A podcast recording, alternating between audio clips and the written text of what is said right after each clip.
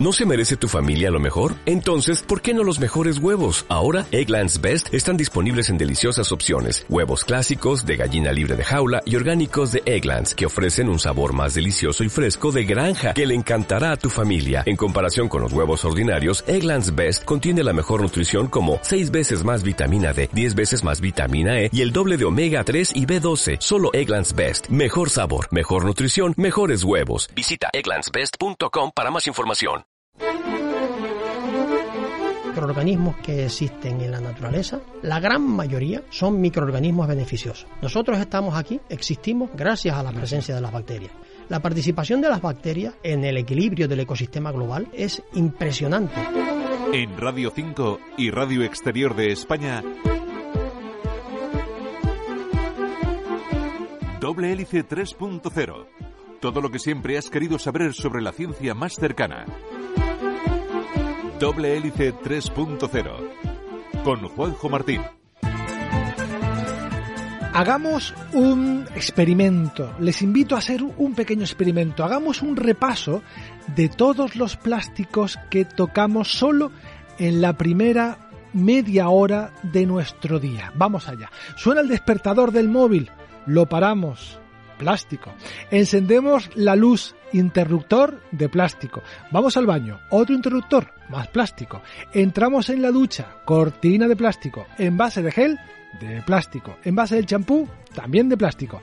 Salimos, nos cepillamos los dientes con un cepillo de plástico y una pasta que viene donde? En un envase de plástico. Nos vestimos con ropa de microfibras sintéticas, camiseta, pantalón, ropa interior, todo lleva nuestro querido plástico. Vamos a la cocina. Otro interruptor de plástico. La puerta de la nevera, el tupper, el recipiente del café son de plástico.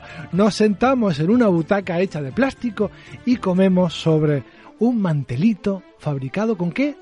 Sí, con más plástico.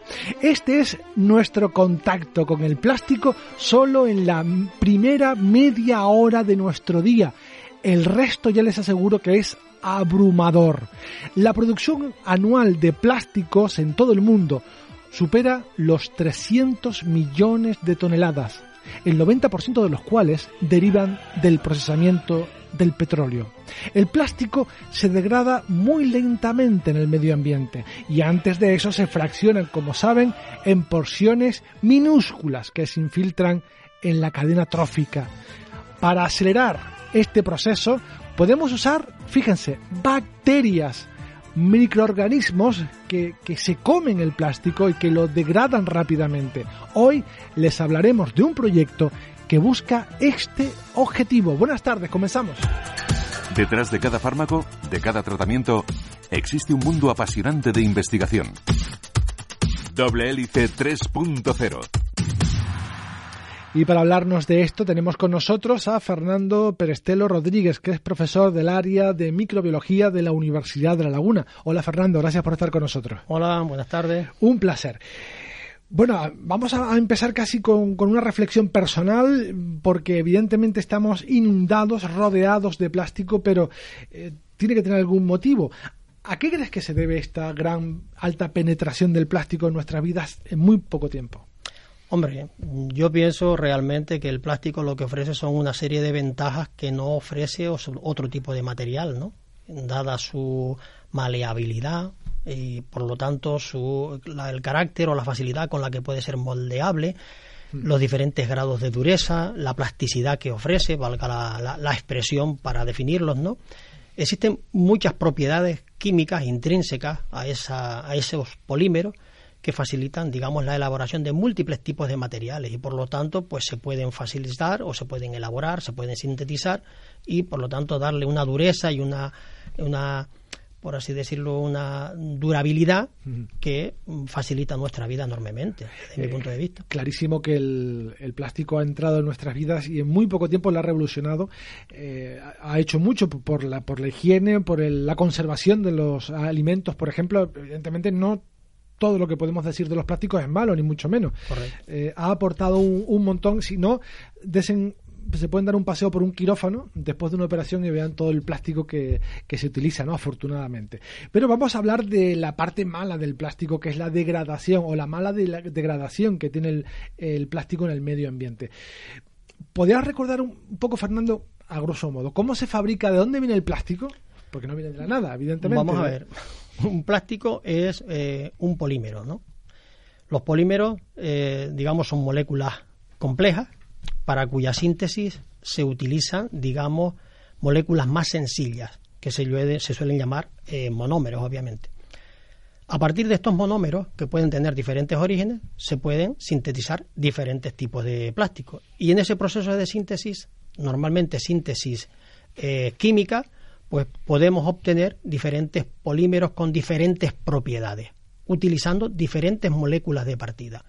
Eso da origen a la enorme diversidad de plásticos que tenemos hoy en el mercado, con diferentes propiedades también en función de los múltiples aditivos que se les pueden añadir para mejorar digamos, las propiedades de esos plásticos, de esos polímeros que se están sintetizando. Una gran variedad de materiales diferentes dentro de este gran campo del plástico y no solo es abundante su, su tipo, sino también su número. Hablaba en la introducción de 300 millones de toneladas, pero es que este dato es del 2016. Me decías, no, no, si lleva por 300 y pico millones eh, de toneladas, ¿no? Cada año se acumula al anterior un poco más. Correcto, correcto. Cada año se puede aumentar fácilmente del orden de 10 o 15 millones de toneladas más.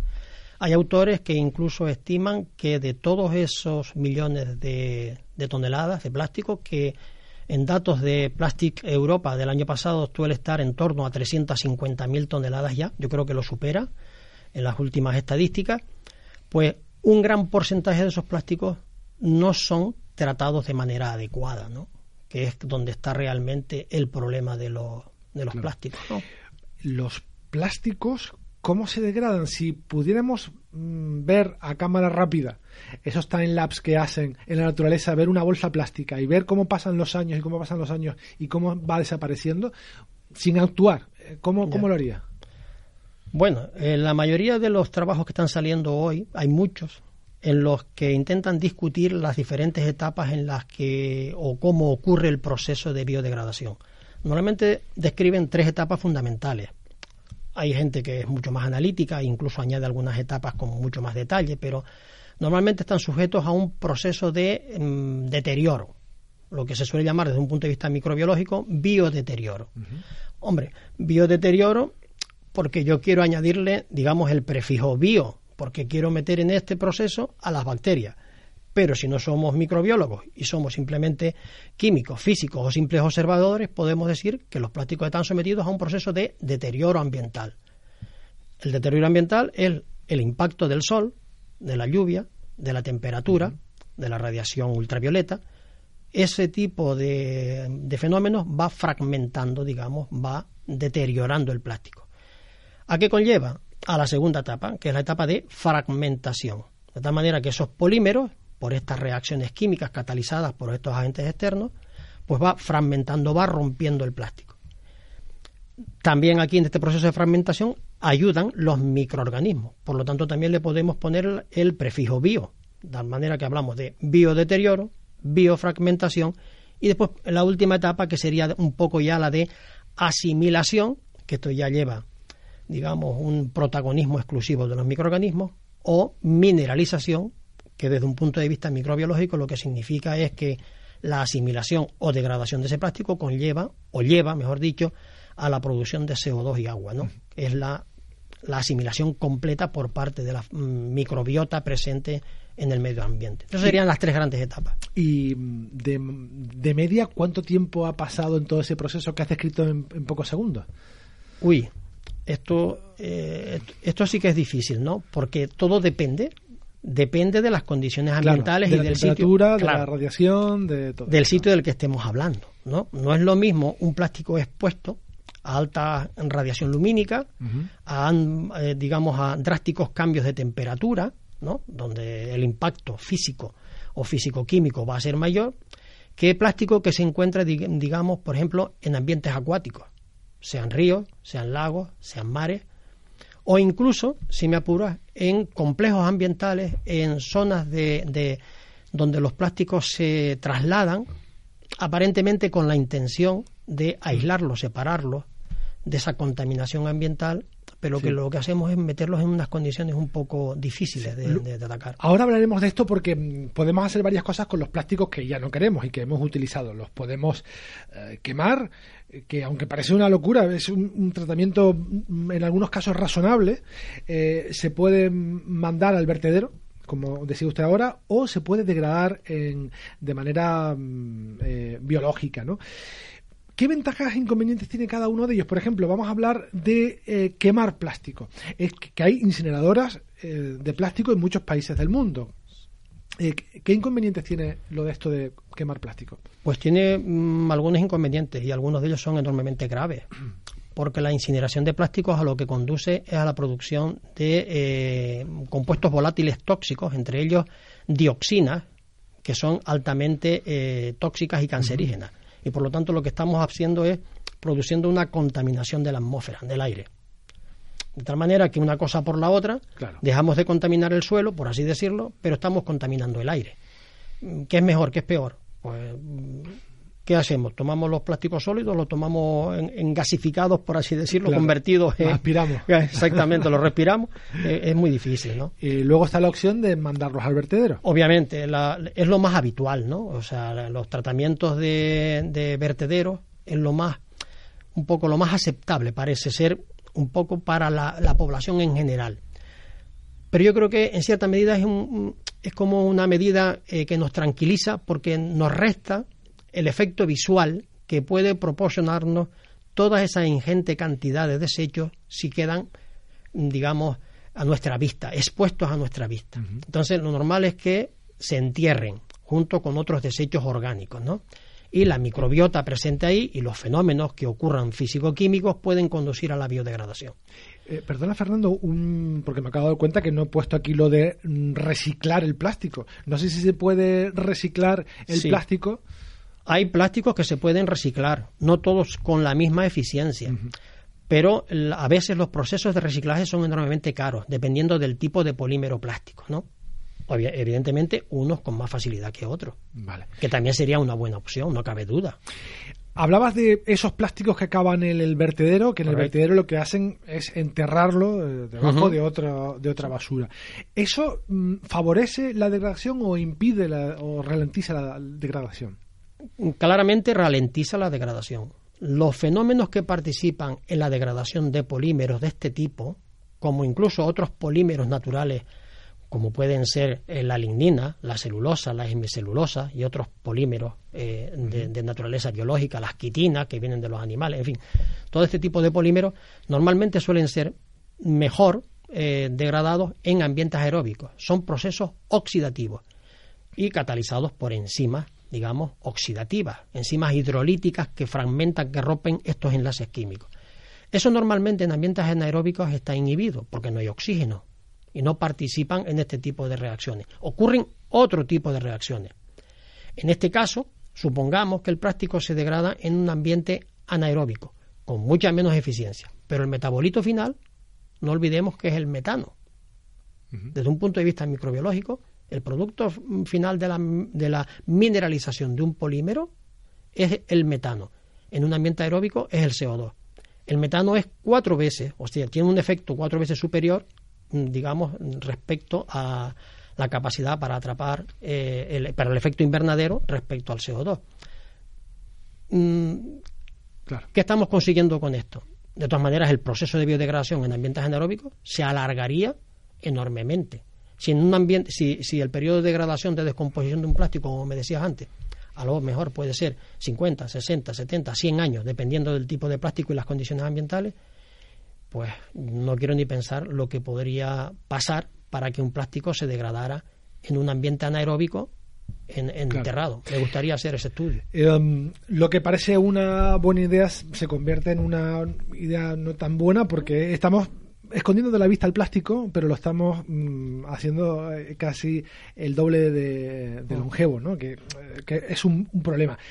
Evidentemente, una solución magnífica sería la degradación, acelerar esa degradación a través de las bacterias, conseguir que unas bacterias se alimenten de ese plástico y fin de la fiesta. Y esto que resulta muy novedoso, sin embargo, no lo es porque em, ya se ha trabajado en la degradación de otros restos eh, de la industria incluso que, que, son consumidos por bacterias. Las bacterias se alimentan de eso y eliminan el residuo. Es, exportar esa idea ahora al plástico, ¿verdad? Claro, claro, claro. Vamos a ver. Mm, hay que reconocer es que el, a mí me gusta hablar de la, de la microbiología o de las bacterias en general desde un punto de vista positivo. Yo entiendo que para la mayoría de la gente, cuando se hablan de bacterias o se hablan de virus, lo único que piensa es en enfermedades, en bacterias patógenas y demás, o en virus patógenos. Pero, afortunadamente, la gran mayoría de microorganismos que existen en la naturaleza, la gran mayoría son microorganismos beneficiosos. Nosotros estamos aquí, existimos gracias a la presencia de las bacterias. Son las que mantienen las condiciones ambientales son las que reciclan, las que llevan a cabo todos los ciclos biogeoquímicos de los elementos, el ciclo del carbono, el ciclo del, nitrógeno, el ciclo del fósforo, el ciclo del azufre, pero en ambientes terrestres y en ambientes marinos. O sea, la participación de las bacterias en el, equilibrio del ecosistema global es, impresionante, es algo mm, maravilloso. Lo que pasa es que desgraciadamente pensamos siempre en lo malo de, de las bacterias. Y como bien dices, obviamente la, biodegradación de todos estos compuestos que se acumularían en, en teoría en la naturaleza no ocurre. Pensemos en la biomasa vegetal. La biomasa vegetal que muere, eh, si, si, no se pudiera reciclar, si no se, pusiera, se pudiera degradar, nosotros viviríamos en un colchón de biomasa vegetal acumulado durante millones de años. esto no ocurre. Exactamente, esto no ocurre. Es más, hay eh, lo que coloquialmente decimos la, materia orgánica o los compuestos se degradan, para los que hablamos un poquito de, una manera. La gente normalmente dice, ese material deja lo que eso se pudre. Bueno, esa palabra sirve incluso para clasificar a los hongos en tres grandes grupos. Los hongos de la podredumbre blanca, de la podredumbre marrón y de la podredumbre blanda, que están los tres relacionados precisamente con la degradación de la biomasa vegetal. O sea que todo tiene su, importancia. Y esa idea ahora quieren aplicarla a un nuevo problema, que es la abundancia y el reciclaje, la gestión del plástico. Luego seguiremos hablando de este proyecto de investigación, de cómo seleccionan a esas bacterias y cómo las ponen a trabajar para que se coman al plástico, pero ahora es momento también, como saben, de nuestro habitual reportaje. Hoy no les hablaremos de un descubrimiento, sino más bien de una pérdida, porque la pasada semana, como saben, fallecía Michael Collins, uno de los tres astronautas del Apolo 11.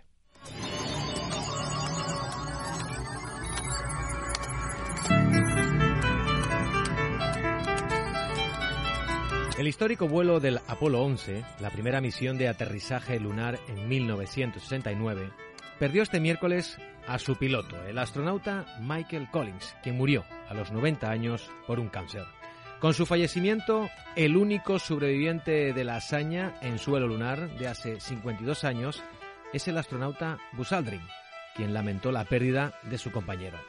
Neil Armstrong, el otro de los pioneros de la Luna, murió a los 82 años en 2012 debido a complicaciones tras someterse a una cirugía para aliviar una enfermedad de las arterias coronarias.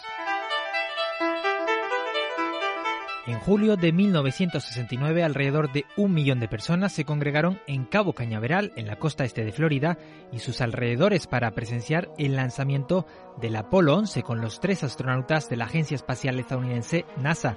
Collins, Aldrin y Armstrong partieron el 16 de julio de ese año a las 9 y 32 hora local, rumbo a la Luna como parte del programa Apolo. Desde Florida despegó el cohete Saturno V que transportaba la nave en la que llegaron a la Luna cuatro días más tarde, el 20 de julio, convirtiendo a Armstrong y Aldrin en los primeros humanos en pisar la superficie lunar. A diferencia de ambos, Collins nunca caminó sobre la Luna, se quedó atrás y pilotó el módulo de comando mientras volaba en círculos por encima.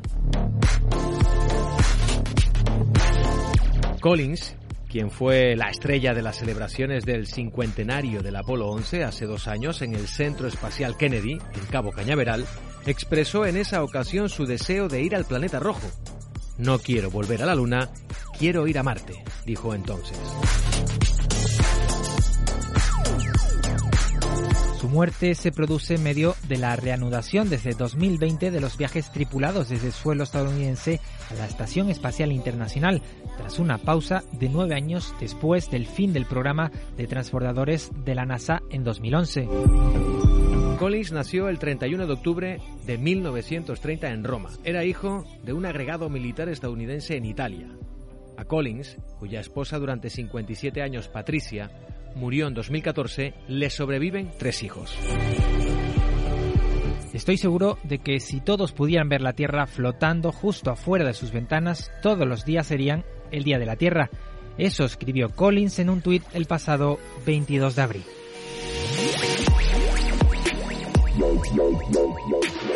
En Radio 5, doble hélice. Pues efectivamente, estamos, estás escuchando hélice 3.0 Radio 5 y Radio Exterior de España. Hoy les estamos hablando de un trabajo de investigación muy interesante que busca seleccionar unas bacterias para que se coman el plástico, ese plástico que ya tiramos al vertedero, que ya no utilizamos y que tantos problemas está creando. Estamos hablando de este tema con Fernando Perestelo, Perestelo Rodríguez, que es profesor del área de microbiología de la Universidad de La Laguna. Vamos a ver si te parece en los últimos 10 minutos que nos restan de este proyecto de investigación, porque lo primero que, que, hicieron o que están haciendo es eh, seleccionar, hacer una selección nacional de bacterias que degraden el plástico. ¿Cómo se hace esa selección, este equipo de bacterias? Bueno, vamos a ver, esa selección nacional, me gusta la palabra, esa selección nacional. Vamos a ver, las bacterias eh, obviamente son ubicuas y se encuentran en, en todas partes, ¿no?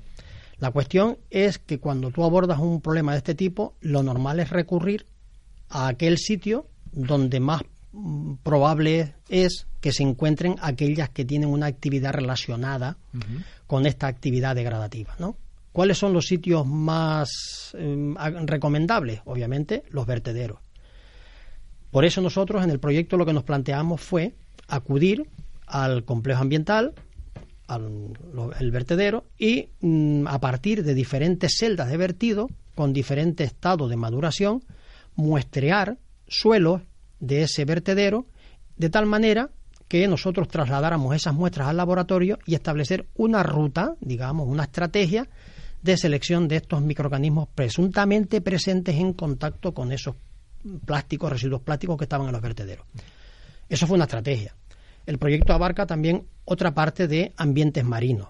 También lo que hicimos fue muestrear normalmente, acudir a zonas donde la probabilidad de contaminantes marinos o de contaminación marina, mejor dicho, es más, eh, más probable. ¿Dónde ocurre esto? Pues en los puertos pesqueros, el puerto aquí de Santa Cruz, sobre todo, donde hay gran movilidad, donde hay gran tráfico de buques y hay liberaciones de hidrocarburos, de residuos plásticos, de distintos tipos de polímeros que mantienen una cierta relación química estructural con estos polímeros plásticos. Bueno, pues cogemos agua de mar y eh, muestras de suelo del, complejo ambiental. Pero esto no nos quedamos aquí, porque hemos muestreado muchísimos eh, lugares más, de diferentes barrancos, de diferentes vertederos extinguidos, de aguas residuales. Las aguas residuales son una fuente muy importante de eh, microorganismos con actividades degradadoras o degradativas muy, muy, muy importantes.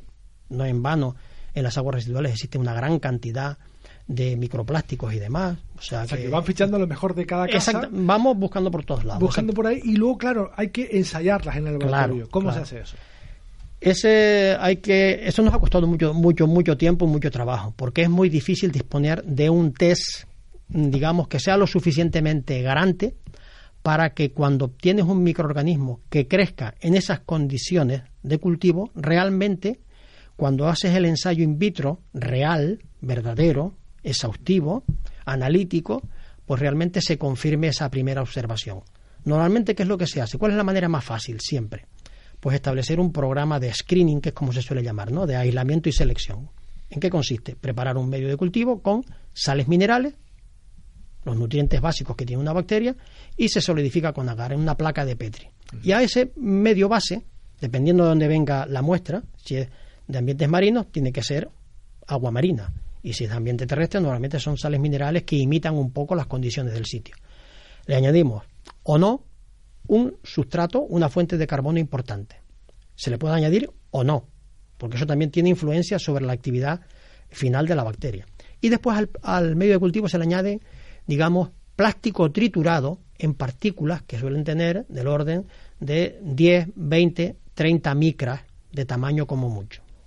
Polvo de plástico, ¿no? Bien, nosotros sembramos ahí las bacterias provenientes de las diferentes muestras y observamos esos cultivos durante un largo periodo de tiempo, que pueden ser 10 días, 20 días, incluso más, ¿no? Teóricamente, aquella bacteria que sea capaz de degradar el plástico deberá producir una hidrólisis, ¿no? una rotura de esas partículas pequeñas del plástico que al principio le daban un aspecto nuboso, por así decirlo, al medio de cultivo, y después, en torno a esas bacterias, cuando van creciendo, se va clarificando el medio. Lo que nosotros llamamos halo de transparencia o test de zonas claras. Si eso es así, que es, este, digamos, esta, esta técnica es extensible a muchas actividades microbianas, ¿no? Pues ya tenemos un indicio de que probablemente esa bacteria sería un buen candidato para estudiarla con un poquito más de profundidad. Esa es la estrategia básica. ¿Y ya tienen esos candidatos identificados ya al Messi de, esa selección? Bueno, eh, desgraciadamente no hemos eh, descubierto o aislado al Messi, hemos, hemos aislado otros, más, más, más simples, más otros candidatos, ¿no? La verdad que tenemos varios candidatos y algunos de los cuales se han aislado eh, recientemente. Lo que pasa es que esto exige un largo periodo de búsqueda y selección. Normalmente, mm, digamos, la técnica de screening que yo te estoy planteando ahora mm, puede resultar relativamente fácil, pero no es fácil disponer del plástico apropiado para llevar a cabo esa mm. selección. Y esta primera etapa solamente es indicativa. Después hay una segunda etapa que tienes que transferir esas bacterias a hacer un cultivo en medio líquido, donde no hay ningún, eh, ningún otro agente, sino sales minerales, agua, esa fuente de carbono, si te interesa ponerla o no, y el plástico. Y ese periodo de incubación tienes que prolongarlo durante tres meses, seis meses. Hay autores que lo, que lo prolongan durante un año o dos años. Estoy hablando de estudios in vitro.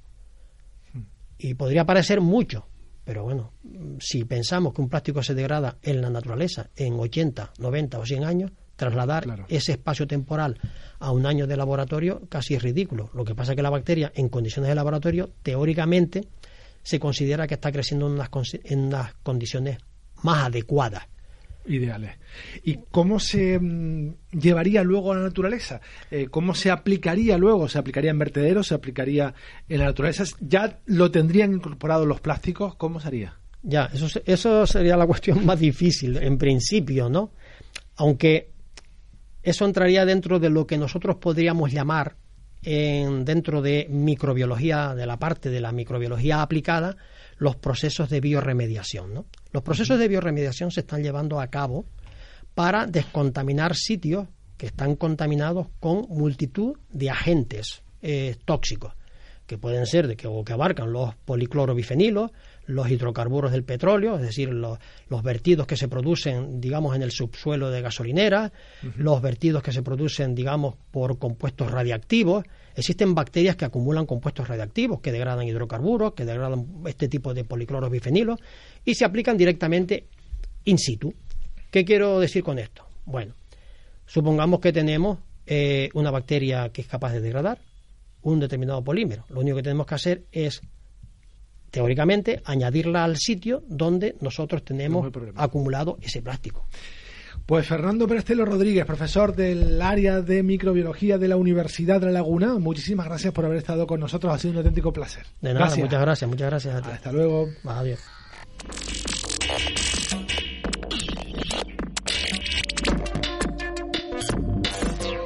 Y este ha sido nuestro recorrido científico por hoy. El próximo sábado, mucho más aquí en Doble Hélice 3.0.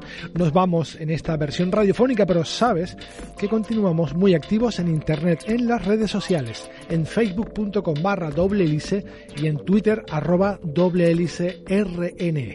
También te invito a que escuches nuestros podcasts y te suscribas en Evox, en Google Podcasts, en Apple Podcasts, en Spotify y por supuesto en RTV a la carta. En la realización técnica tuvimos a Antonio Sánchez en la dirección. ¿Quiénes habla? Juanjo Martín. Hasta la próxima semana. Adiós. En Radio 5 y Radio Exterior de España, Doble Hélice 3.0.